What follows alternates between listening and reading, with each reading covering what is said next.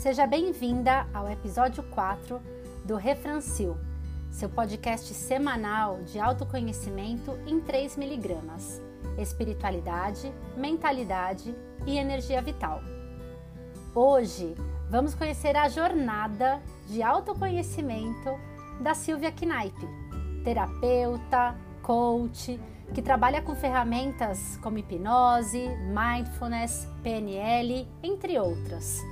Mas inicialmente, ela teve sua formação em bacharelado em História pela Universidade Estadual do Rio de Janeiro, fez curadoria em Artes pela Belas Artes e em 2020 fez a sua transição de carreira, trabalhando hoje e ajudando a muitas mulheres com transtorno de ansiedade e outras questões, mas que eu vou deixar ela contar para vocês.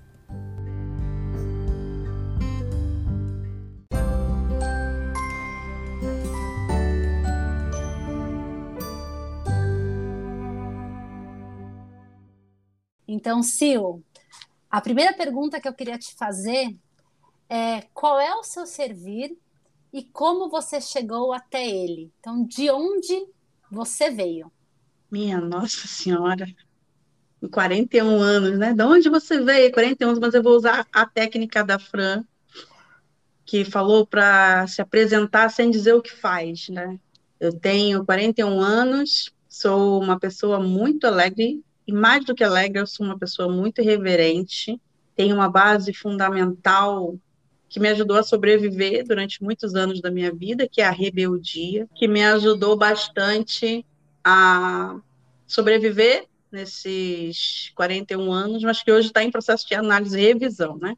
Sou uma pessoa que tem uma base fundamental também de, de liberdade, né? moro na Holanda hoje, sou carioca, nascida em Ipanema, moradora do Engenho de Dentro, tive minha vida inteira que eu estudei em escola pública, então falar, né, que eu estudei na UERJ para mim é um, um, grande uma grande conquista, aquela medalhinha da vida, né? Eu vim de escola pública e passei para uma universidade pública, sem cursinho, porque não tinha como, sempre morei é, em comunidade desde sempre. Bom, o meu servir, ele vem de 32 anos de transtorno de ansiedade, compulsividade. Vamos começar com a minha história, né? Da onde eu venho. Eu venho de uma casa de quatro irmãos, onde eu fui a única mulher durante muito tempo. Então, eu, me, eu, aprendi a viver com os meninos, né? Eu aprendi a me movimentar com hombridade, a cobrar hombridade, a cobrar esse tipo de energia do mundo. Então, numa etapa da minha vida, eu gostava de dizer para as pessoas que eu conquistava tudo sozinha, não precisava de ninguém para nada. A arrogância caminhou comigo durante muito tempo, dessa Silvia que vocês não conheceram, não, não passaram nem perto de conhecer. Hoje eu trabalho como terapeuta, eu faço mentoria para saúde mental, eu ajudo mulheres com transtorno de ansiedade e compulsividade a conquistarem sua liberdade emocional a partir dos meus passos e a partir também das formações e dos estudos que eu fiz, né? A Regina falou muito bem, venho de um estudos aí, de estudos de psicanálise, é, depois eu fui para hipnose, porque eu vi que o Freud também tinha estudado hipnose, então vou para hipnose, eu cheguei na hipnose, conheci a programação neurolinguística, aí faz a programação neurolinguística, aí conheci o coach, aí faz a formação em coach, a minha primeira formação de coach foi bem essa formação de coach que todo mundo fala mal na internet, todo lugar. Foi uma formação de coach assim bem enfim, como diz a nossa coach em comum, coach formação de salsicha, que forma 50 coaches por semana. E é isso.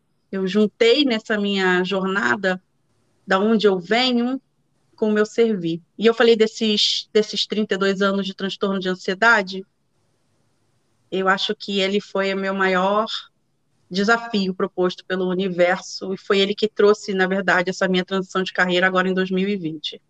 É, eu ia pegar exatamente esse gancho, né? Se você comentou um pouco dessa questão da ansiedade. Então, eu queria que você contasse também um pouco aí pra gente. Então, como que era? Contasse um pouquinho mais dessa vivência da onde você veio, desse mundo, que você contasse, explorasse um pouquinho mais, até para a gente entender, né? Conhecer um pouquinho dessa Silvia nesse outro mundo e depois a gente falar um pouquinho da Silvia nesse mundo atual que você vive. Maravilhoso. desse mundo onde eu venho, da minha mãe, né? De, de ver minha mãe trabalhando, do meu pai sempre em falta. Eu descobri que meu pai não era meu pai, eu tinha 22 anos, né? Que eu era adotada. Mas tá tudo bem, tá tudo, tudo resolvido, essa não é nem a questão. A figura paterna que eu tive em casa era uma figura que, mesmo presente, era como. era ausente. Eu gostava de dizer que o meu pai era um móvel dentro de casa, porque ele só estava em casa para assistir TV e vi minha mãe trabalhar muito para sustentar a gente, vi meu pai trocar de emprego muito. Então eu aprendi que ser mulher era fazer acontecer, matar a cobra e mostrar o pau. Né? O pau que matou a cobra. e, então eu vim criando essa, esse lugar de, de empoderamento, mas de, de arrogância, de ir fazendo, e, e aos poucos eu fui construindo um lugar de julgamento, um lugar de cobrança minha, cobrança dos outros.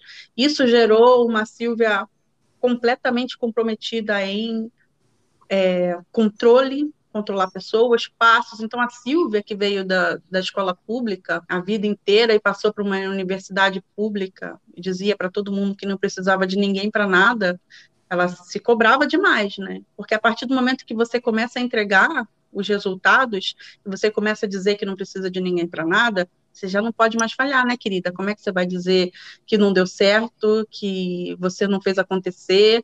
Isso gerou em mim, hoje eu sei, por conta né, de todo o processo de autoconhecimento profundo, que a Regina pontuou muito bem no, no episódio dela, né? Passei por um a, processo de autoconhecimento profundo então, não posso mais errar, porque se eu errar, o que, é que eu vou falar para as pessoas que eu errei?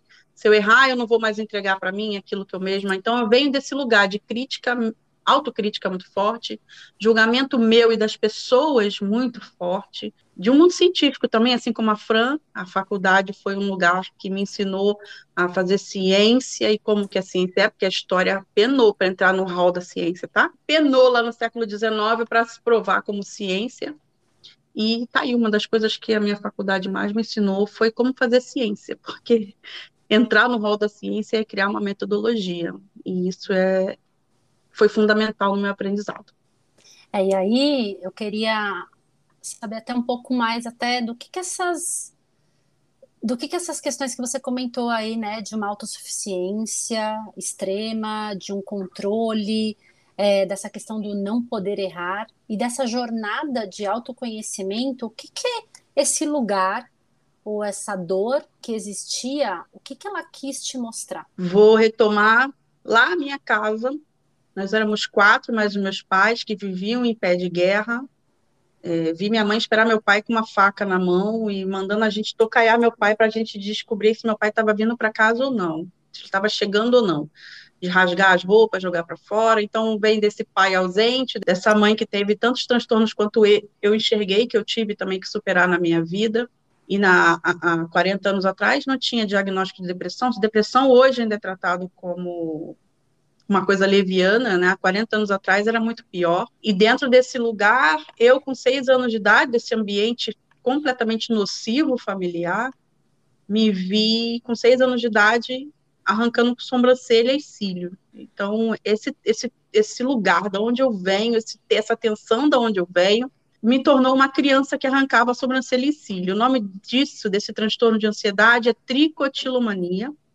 E essa tricotilomania caminhou comigo até 2017, onde eu virei a chave, mas já chegamos aí.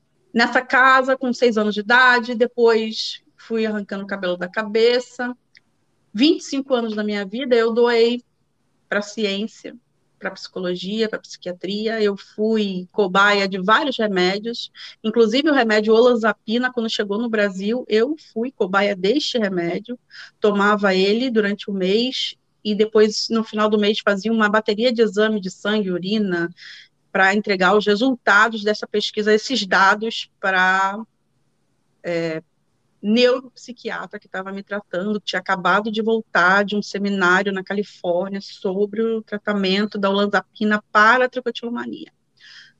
Resultado é que depois de dois anos tomando esse remédio, eu voltei a arrancar tomando remédio. E isso me provou que, além da medicação, eu precisava estar presente no meu tratamento. Então, eu venho desse mundo desse lugar de vencer a tricotilomania. E somado a essa tricotilomania, eu tinha crise de pânico. Morei em São Paulo durante o ano de 2011 a 2012 com meu marido. Ele foi me buscar no Rio de Janeiro, foi lindo, foi fofo. Ele foi de carro, eu falo que meu cavalo branco foi um, foi um Corsa Prata. ele foi me buscar no Rio de Janeiro de carro e quando eu cheguei em São Paulo, eu, minha cachorra, meu, meu micro-ondas, dois edredons,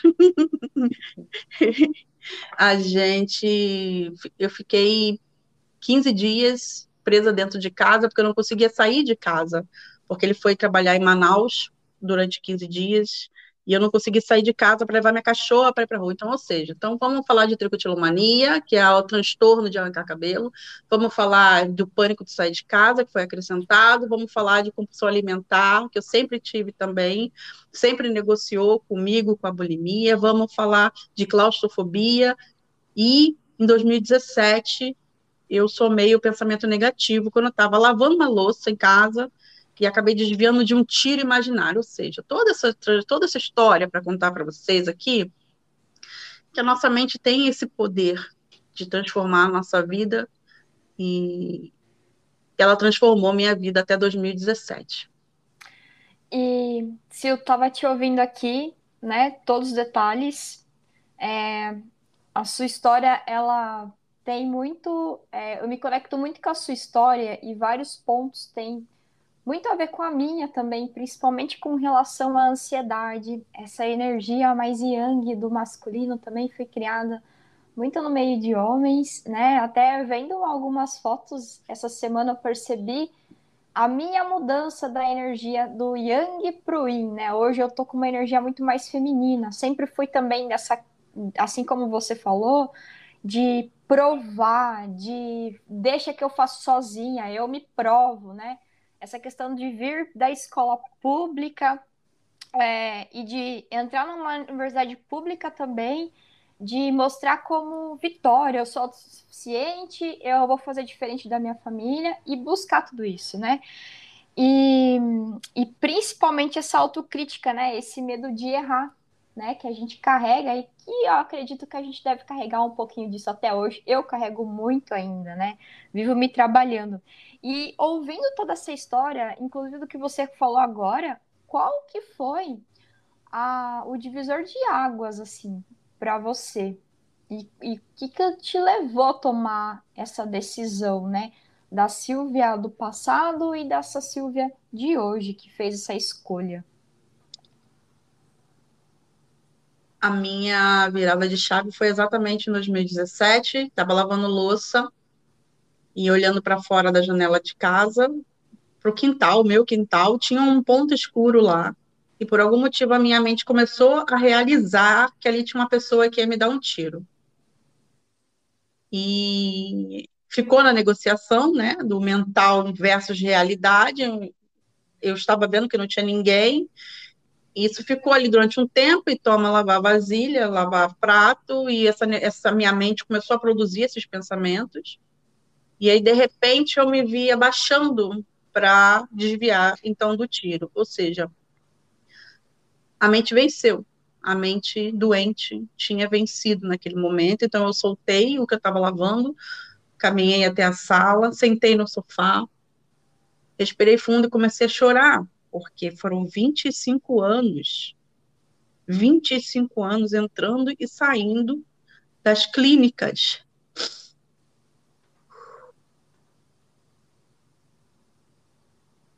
25 anos me doando para ciência, para psicólogo. Eu fui estudada no Hospital das Clínicas de São Paulo, o único hospital da América Latina que trata tricotilomania, e até hoje isso. Eu fiz parte do programa deles, eu fiz parte do estudo deles.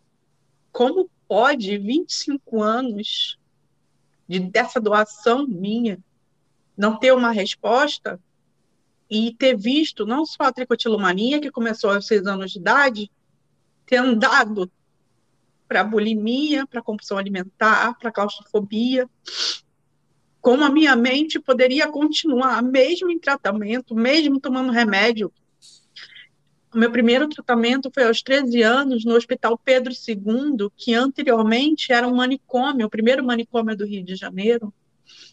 Eu entrava com 13 anos de idade, tinha é, internos lá, né, mas as pessoas em tratamento com cabeça raspada, e lá com 13 anos, dentro desse lugar, eu comecei a tomar fluoxetina, que foi um dos primeiros remédios ansiolíticos que tinha no mercado, com 13 anos. E como que em 2017 eu estava desviando de um tiro que a minha mente criou. E esse foi o lugar em que eu comecei a visualizar ali naquele momento que se eu não tivesse controle da minha mente.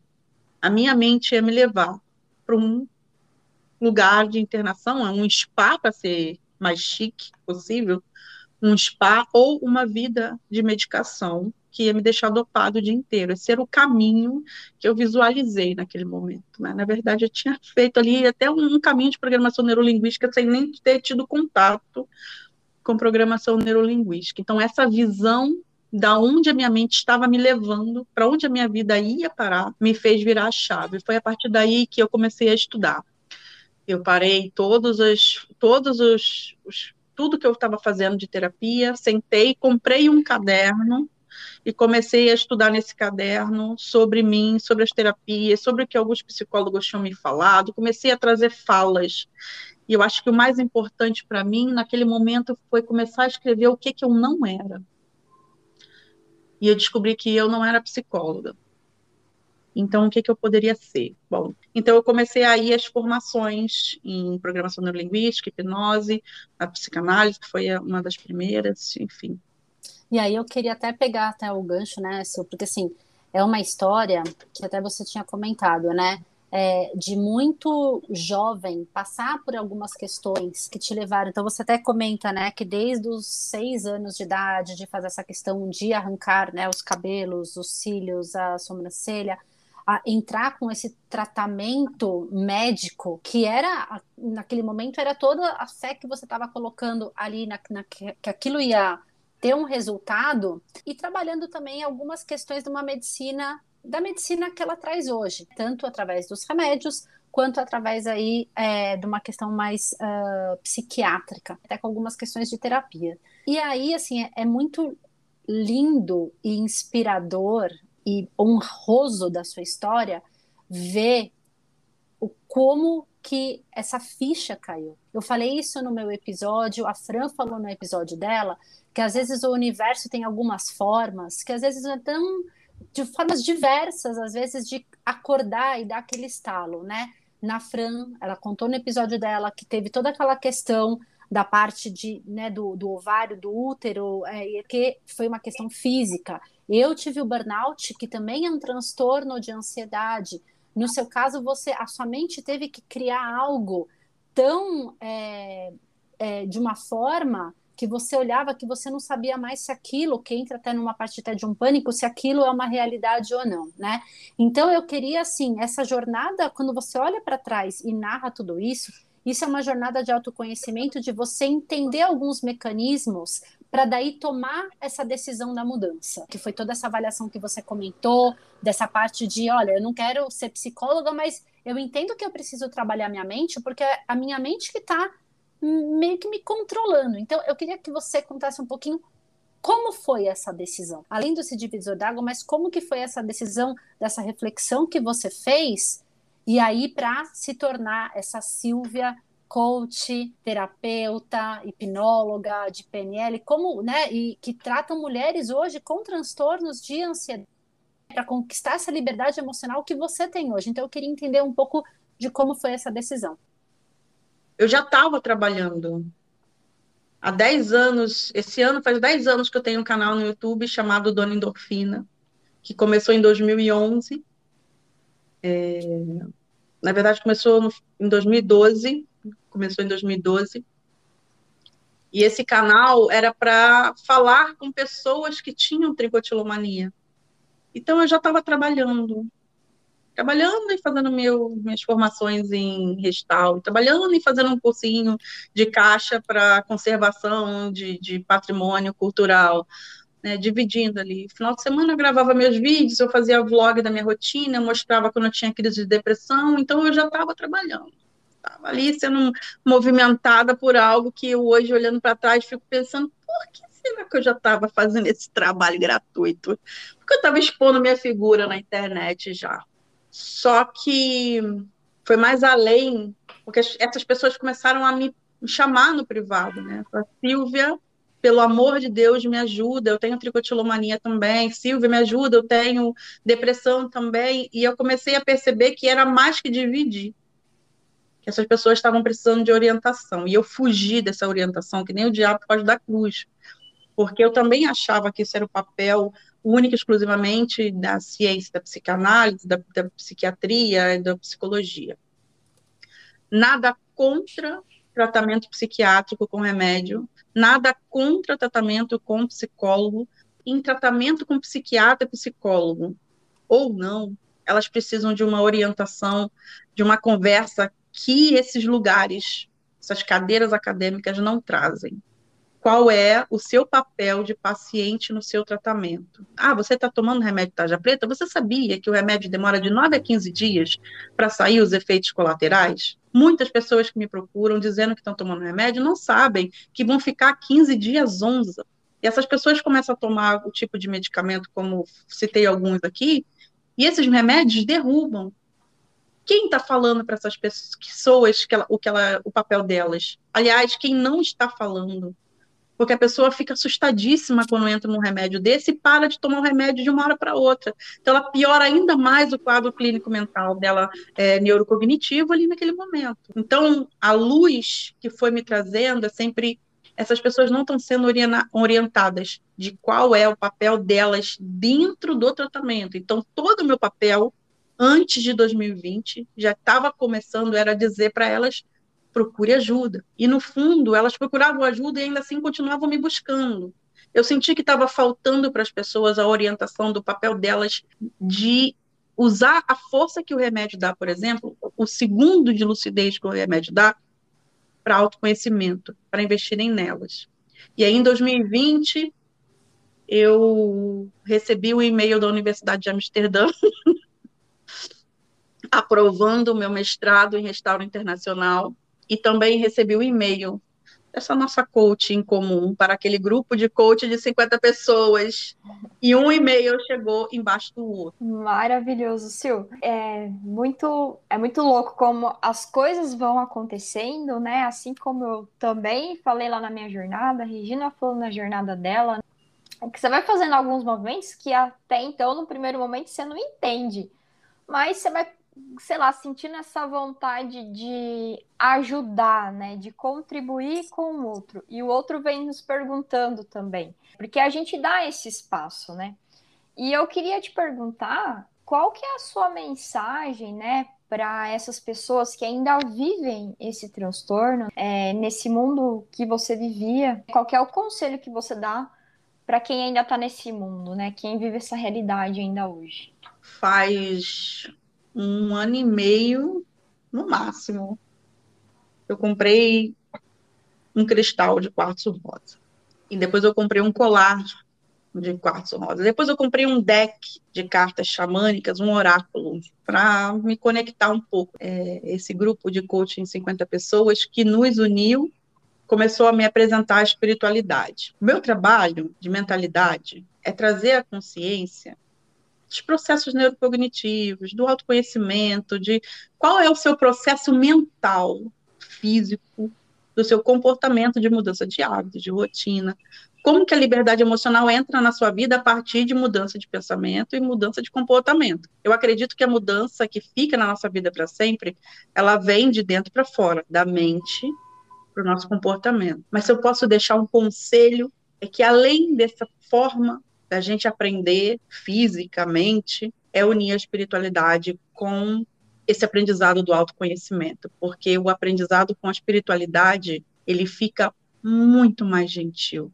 Bom, eu queria até, falando de espiritualidade, né? Eu acho que excelente ponto que você trouxe, seu, porque a gente aqui sempre fala, né, do refrancil como essa questão da nossa jornada de autoconhecimento e trabalhando, né, mentalidade, trabalhando espiritualidade, trabalhando a energia vital, os hábitos, que é super importante. E aí eu queria ouvir justamente, eu acompanhei de perto um pouco esse processo aí de um ano e meio, né, em algumas questões, então essas compras desses cristais. Para vocês terem ideia, pessoal, hoje eu tenho até aqui na minha frente pedras que a própria Silvia trouxe para mim do lago na Alemanha.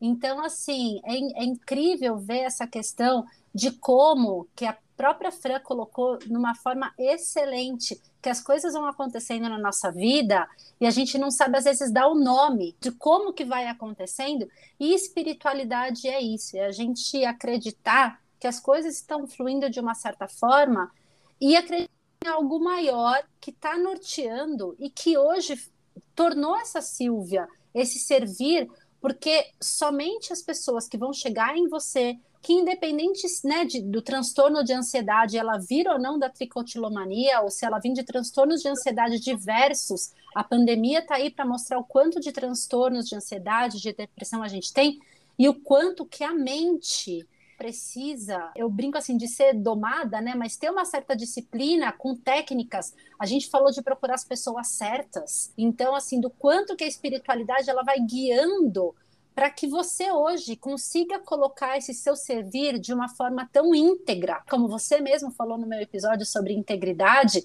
eu tô agora é a minha vez de, de te devolver isso. Então, para a gente já começando aí, aí até para o final do, do seu episódio, eu vou começar a dividir um pouquinho já, então pegando esse do meu insight do episódio de hoje, que é essa questão da integridade da sua história, uma história muito de muita honra por toda a história que você construiu e que traz essa Silvia com essas marcas de vida, porque todos nós olhamos para trás, a gente honra a nossa história, mas somente essa história que traz essa medicina que a gente fala que você tem hoje, que é toda essa sua história de vida, por onde você passou, por toda a sua experiência ali na história, no arquivismo, dos museus, toda a sua história de vida pessoal e que te traz hoje as experiências de ter testado o medicamento que talvez a importância disso para pessoas que têm esse transtorno hoje e que hoje você consegue dar essa visão para essas pessoas e ajudar essas pessoas com esse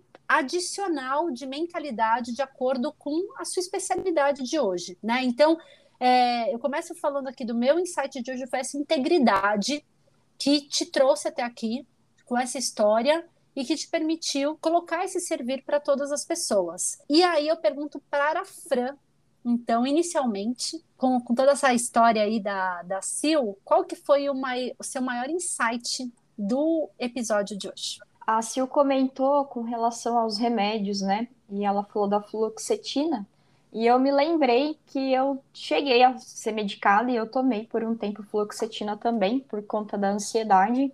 E começou, assim como a Sil falou muito bem, é, a gente você não precisa de muito para saber que os remédios ele também trazem alguns efeitos colaterais no nosso organismo. E eu comecei a observar isso no meu corpo. Até que eu busquei alguns tratamentos, isso na época eu era tinha, sei lá, uns 14, 15 anos é, eu busquei já na época florais, né? Alguma coisa mais natural. E até que um dia minha mãe falou assim: você vai querer fazer outra? Acabou o floral, você vai querer fazer outra? Eu falei, assim. E foi a virada de chave que a Sil também teve, que ela percebeu da mente dela. É, não, eu não preciso disso, mãe. É, eu percebi que a minha mente, eu estou, eu posso controlar através da minha mente. E num certo momento, né, eu falei aquilo até com, com uma tonalidade, às vezes até de descrença. Mas eu acho que a partir do momento que você começa a observar o seu corpo, observar suas emoções, não que eu tinha muito autoconhecimento naquela época, mas só o fato de eu observar isso, eu percebi que eu podia também estar no controle da minha, da minha mente, né? E, e também das minhas emoções. Esse foi o maior insight dessa, desse podcast de hoje, dessa, da história da Sil, né? De você observar até onde o remédio ele está te, te beneficiando ou te prejudicando. E se você também não pode buscar outras formas de se ajudar sem deixar essa dependência, né? Perfeito, Fran, perfeito. Acho que é isso. Aqui a gente não está falando, né, para as pessoas não tomarem remédio, porque a gente sabe que tem casos que precisa de remédio, mas para que tenha esse autoconhecimento, se é necessário, né, ter o remédio ou algo mais, ir para terapias integrativas, psicólogos e, e, começar a entender um momento se faz sentido ou não continuar é, o, o, medicamento. É mais per, uma questão perfeito. de, de autorresponsabilidade mesmo, é você dar um passo atrás, né? E acho que é isso. Não, não, sou contra, né? Mas é buscar essa autorresponsabilidade que às vezes a gente de, é, deposita muito, por exemplo, na religião, no remédio, na política. Então, quando a gente dá esse passo atrás e busca autorresponsabilidade, é, a gente começa também é, a se empoderar. Perfeito. E Sil, queria ouvir de você, no seu episódio, qual que foi, ouvindo a sua história, cada vez que a gente conta a nossa história, parece que a gente é, tira algum insight. Então, eu queria saber qual foi o, o seu insight da sua história de hoje. É isso, a psicanálise é, é, você falar e se escutar, né? O trabalho da psicanálise, como psicanalista, é você falar e se ouvir. E é isso mesmo que você falou, a gente se ouvindo, a gente aprende, com certeza eu aprendo um pouco mais.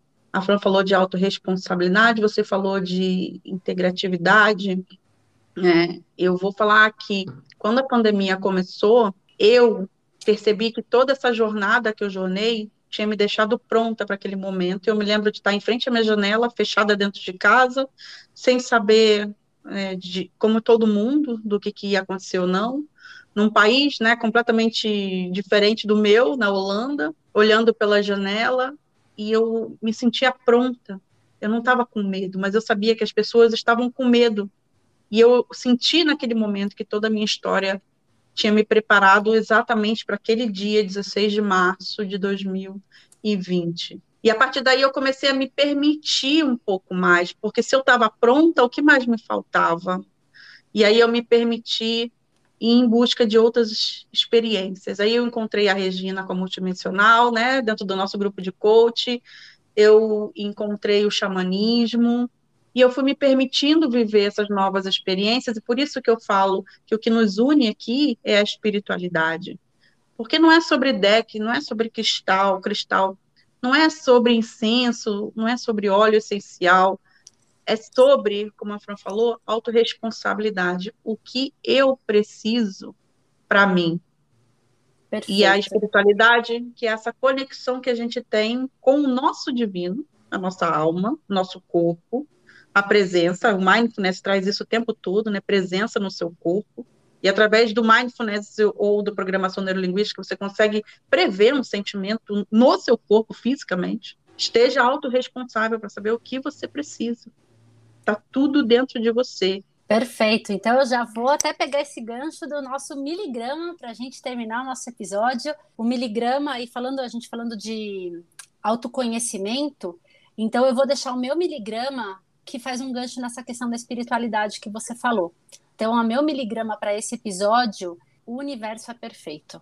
As coisas acontecem da forma como elas têm que ser. As jornadas de cada um vão ter desafios distintos, mas o universo é perfeito. As coisas acontecem no tempo divino e perfeito.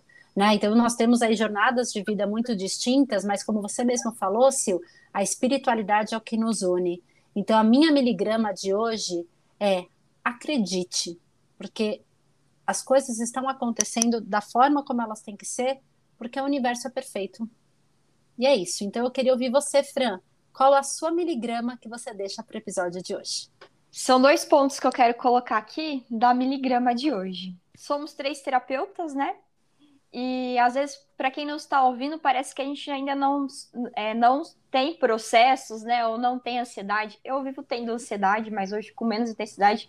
Ontem mesmo me peguei num estado de ansiedade. E aí até escrevi para uma outra colega que é terapeuta e ela me mandou um áudio hoje que eu queria compartilhar exatamente esse trecho aqui para vocês, que ela falou assim: é, a vida adulta parece que é boleto atrás de boleto. Mas mentira, a vida adulta é processo atrás de processo. Então, quando a gente está desperto, a gente está vivendo processo atrás de processo. Então, tá tudo bem. E que bom que você percebeu, identificou essa ansiedade e já anotou do, de onde que ela vem. E eu já anotei na sequência do porquê que ela estava vindo. Então, é aquele momento que você respira, dá um passo atrás, despluga conecto com essa questão da autorresponsabilidade. Conforme você vai se conhecendo, você vai criando cada vez mais autorresponsabilidade. Você vai vivendo o processo e fazendo coisas que você não percebe.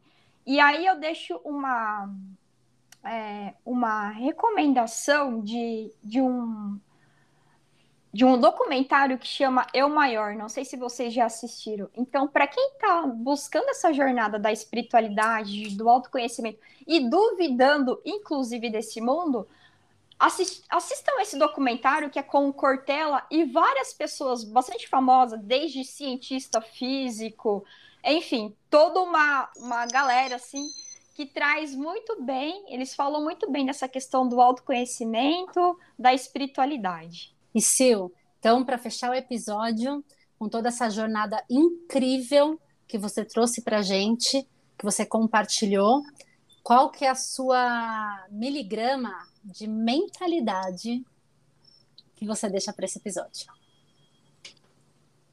Vou falar aqui, Refrancio, é de Regina Franciele Silvia. Foi uma forma da gente juntar os nossos nomes, juntar o nosso servir, Regina vem do mundo corporativo, de quase 20 anos, de uma das maiores empresas, da maior empresa né, de, de plástico da América Latina. A Fran, religiosa de uma família católica, passou por uma fase ateísta e agora é terapeuta holística e que é doutoranda em geografia pela Unicamp e pela Universidade de Coimbra.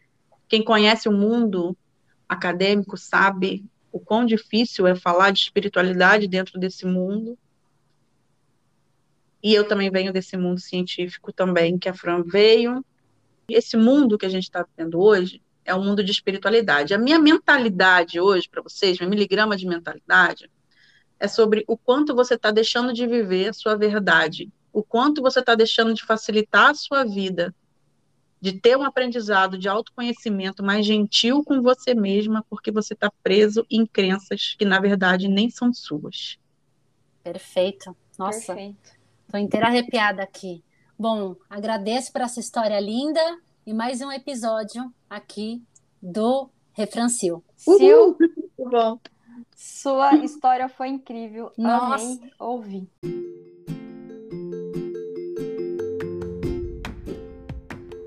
E esse foi o seu episódio Refrancio, sua dose semanal de autoconhecimento, mentalidade, energia vital e espiritualidade. Se você quiser conhecer os nossos trabalhos individuais, eu sou Silvia Knaipe, arroba Seja o seu maior projeto. Eu sou Franciele Guerra, arroba Guerra Franciele. Eu sou Regina Penzo, arroba Eu Regina Mística. E se vocês quiserem conhecer o Instagram do Refrancil, arroba Refrancil Oficial. Tá ouvindo no Spotify? Não esquece de seguir a gente para receber as notificações dos próximos episódios. Se tiver ouvindo no iTunes, não se esquece de dar as cinco estrelas que a gente vai amar ver o quanto você está curtindo o nosso trabalho. Fique bem até o próximo episódio.